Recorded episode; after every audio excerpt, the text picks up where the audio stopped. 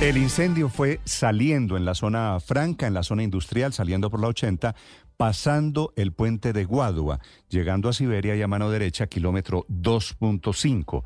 El incendio fue en la fábrica de químicos Cintia Química, un incendio realmente pavoroso.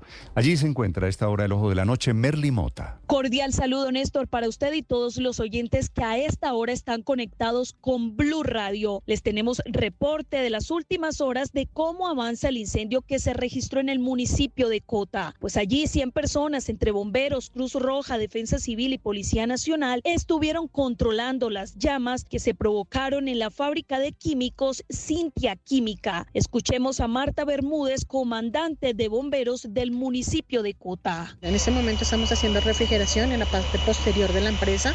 Internamente se está haciendo remoción y control de puntos calientes.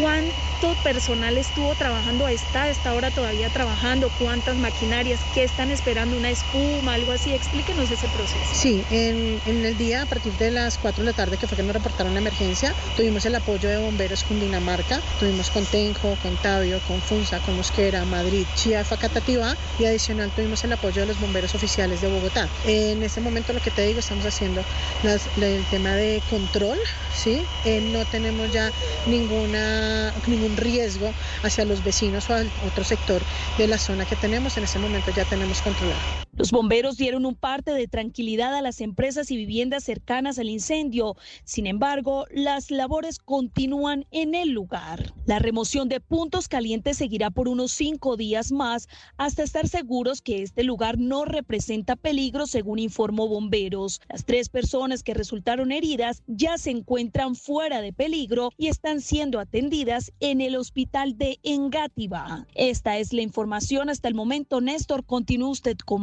más. Merly Mota, Blue Radio. Estás escuchando Blue Radio.